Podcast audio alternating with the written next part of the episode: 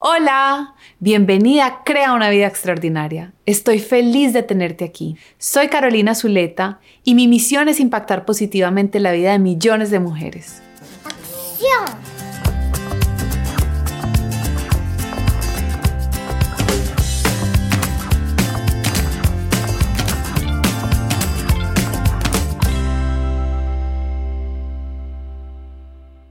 Estamos en el mes de febrero, el mes del amor, el mes de San Valentín y el mes de mi cumpleaños. De hecho, mi cumpleaños es el día de San Valentín.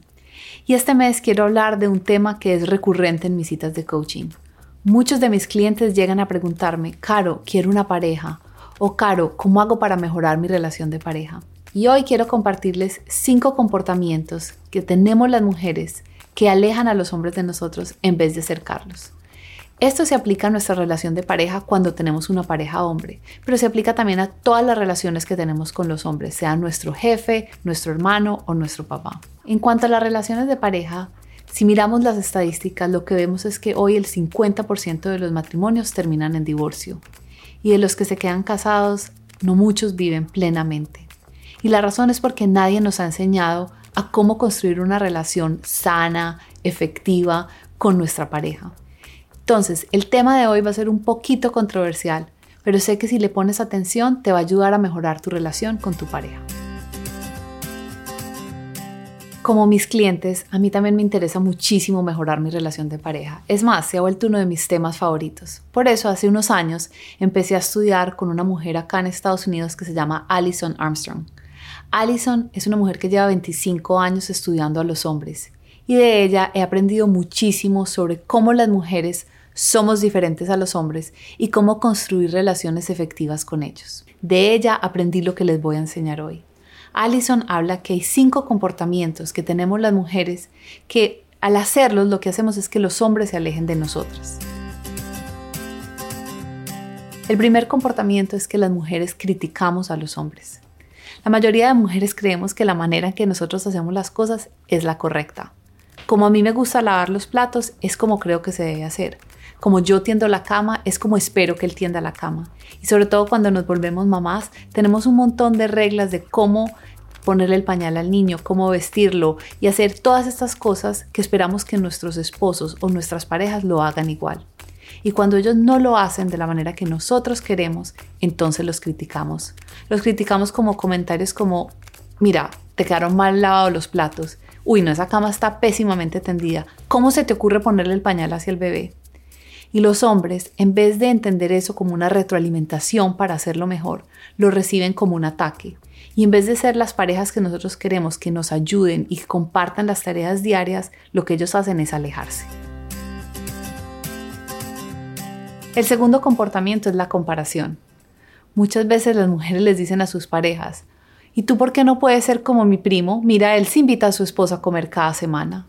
O el esposo de mi amiga le lleva flores en cada cumpleaños. ¿Tú por qué no puedes hacer lo mismo? Los comparamos con otros hombres creyendo que así los vamos a motivar a que ellos se comporten de una manera diferente. Pero realmente los hombres perciben esa comparación como un ataque.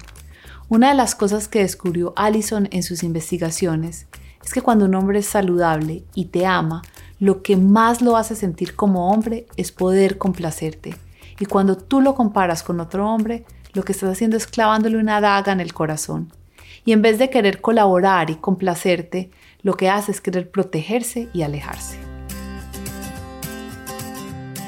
El tercer comportamiento que tenemos las mujeres es cuando les negamos admiración, atención o sexo.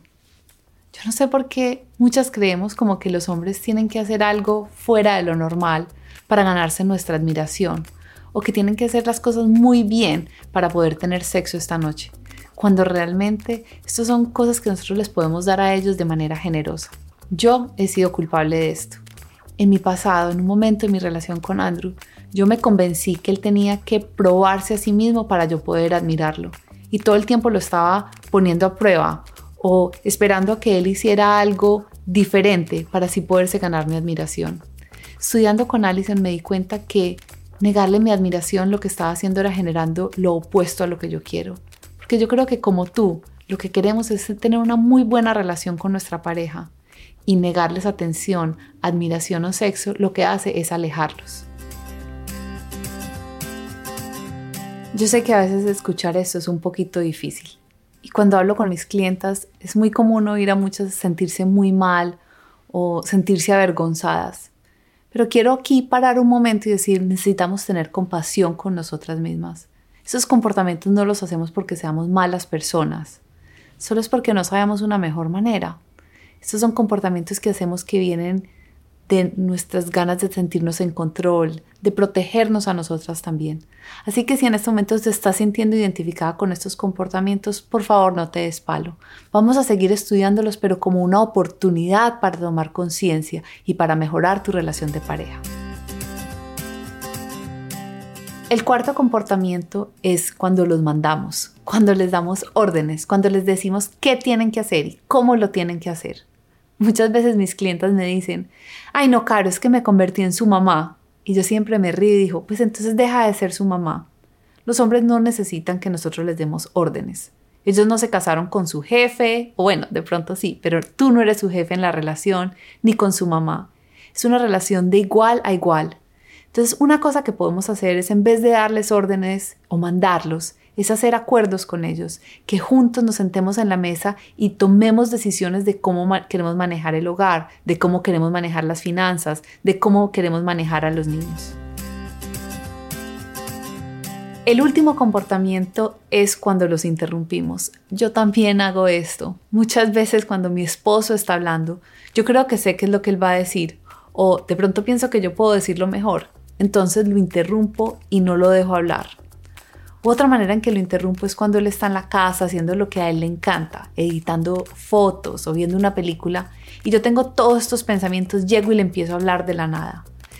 Y para los hombres, cuando nosotros los interrumpimos, ellos perciben esto como una falta de respeto y entonces se ponen bravos con nosotros.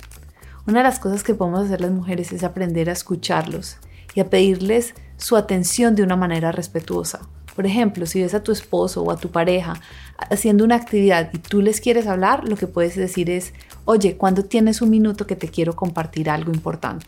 Una de las cosas más lindas que ha pasado es que al yo practicar escuchar a Andrew, en vez de interrumpirlo, he empezado a descubrir que él tiene cosas mucho más brillantes para decir de lo que yo hubiera podido decir.